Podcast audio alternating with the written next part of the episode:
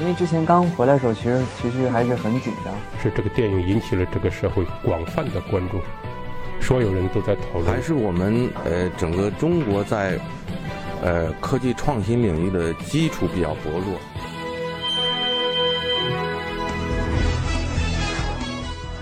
影响有影响力的人，中国新闻周刊。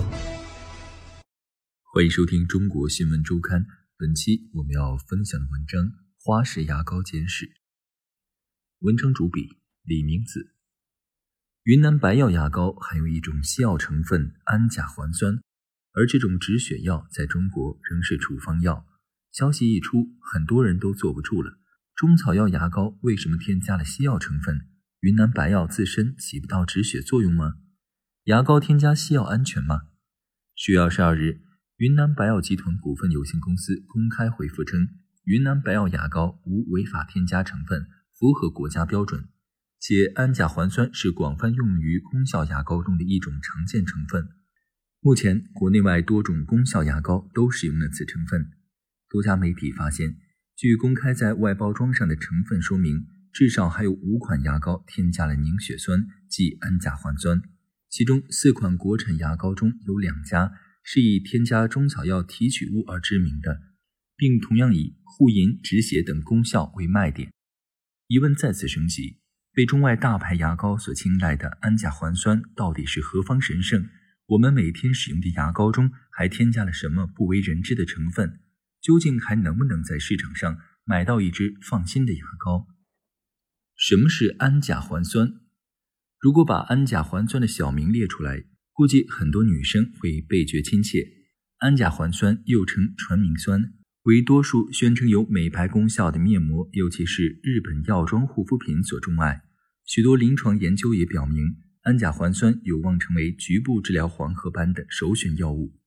口服或局部给药的疗效良好，不良反应小。在医学上，氨甲环酸的历史更悠久。一九六二年，日本药物学家冈本鸽子发文称，他发现了氨甲环酸的止血效果是当时已知的止血物质氨基乙酸的二十七倍。氨甲环酸从一九六八年开始应用于临床，至今已有半个多世纪。这是目前世界范围内广泛使用的经典止血药物。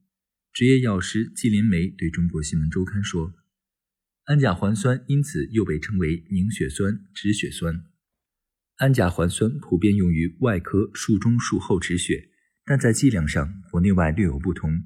日本将氨甲环酸片剂列为非处方药，每日最大使用量是七百五十毫克。官方甚至还允许将这种成分添加到感冒药、镇痛药中，宣称其具有抗炎效果。欧美国家流通的氨甲环酸口服药品则主要用于治疗女性月经过多。美国食品药品管理局 （FDA） 于2009年批准了氨甲环酸缓释片，每片剂量650毫克。由于临床使用时间长、安全有效，英国于2011年将氨甲环酸药片列为非处方药。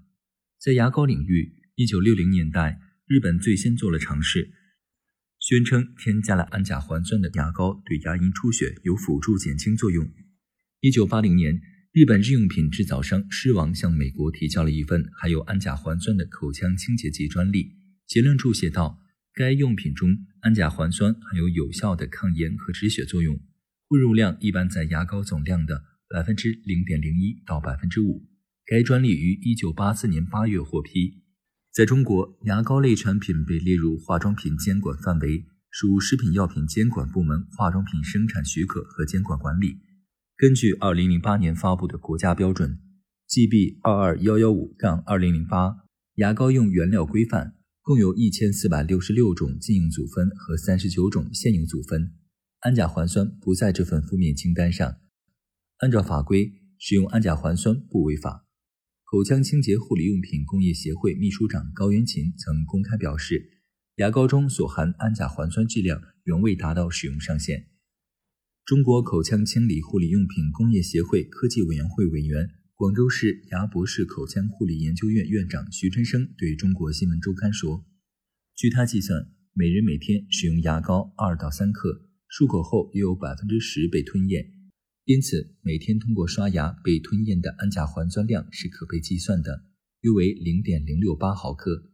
参照上述美国一款氨甲环酸药片六百五十毫克每片的剂量，相当于二十六年的牙膏量。那么，如此微量的添加，真的能如广告所说有消炎止血的奇效吗？多位受访的药剂师和牙医医生对此表示怀疑。一方面，牙膏中的氨甲环酸具体含量未知，能否起到止血作用存疑；其次，即使牙膏能够止血，在牙医看来，这只能起到掩盖症状的作用。何况，有时牙龈出血可能预示身体出现问题，掩盖症状反而不利于治疗。据牙科医生、北京大学口腔医学院口腔医学博士刘希介绍，牙龈出血的原因主要是牙周炎，引发该病的原因是局部刺激因素，而局部刺激因素可分为可被刷掉的牙齿软垢和无法自己清理的牙石，前者只要通过合理的刷牙方式就可以解决，后者需看医生洗牙。刷牙强调的是机械动作，而不是靠化学成分。目前确实没有证据证明。某一个特定成分会对牙龈出血有明显的效果。牙膏行业人士对这一问题则有自己的解释。徐春生介绍说，氨甲环酸的添加量由牙膏生产企业自己决定，经过实验反复计算，最终通过安全性检查即可。行业内并没有统一标准。消炎止血的功效是氨甲环酸和其他中草药成分综合作用的，在我们化妆品化工行业里，管这个叫协同效应。广东省化妆品科学技术研究会常务理事、国家一级化妆品配方师夏冷解释说：“例如牙龈出血，一定是上火了，所以一定要先消炎后止血。不用中草药消炎，光用氨甲环酸能止血吗？”牙膏里都有什么？从岩盐粉末到膏状清洁剂，牙膏经历了几千年的进化。历史学家认为。埃及人从公元前五千年就开始用混合物质清洁牙齿，最早的配方可以追溯到公元四年，包括碎岩盐、薄荷、鸢尾花干和胡椒。这样的粉末糊到牙齿上，根本就是要开始烧烤牙龈。不可避免的悲剧是导致了牙龈出血。随着时间推移，中外牙膏都在添加成分上各显神通。希腊人和罗马人改进了埃及配方，把动物骨粉、牡蛎壳粉。白垩土甚至铜绿等物质放在牙膏中，结合抹布或树枝一起使用。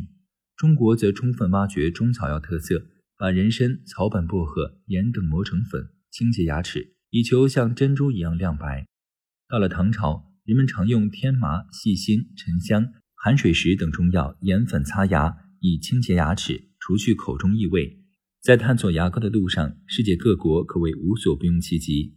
有证据表明。在18世纪80年代，欧洲曾有人尝试用烤焦的面包屑刷牙。1924年，一位名为皮博迪的牙医在牙膏粉中添加了肥皂，以达到清洁效果。后来，这种物质被月桂基硫酸钠代替，形成了良好的混合稠度。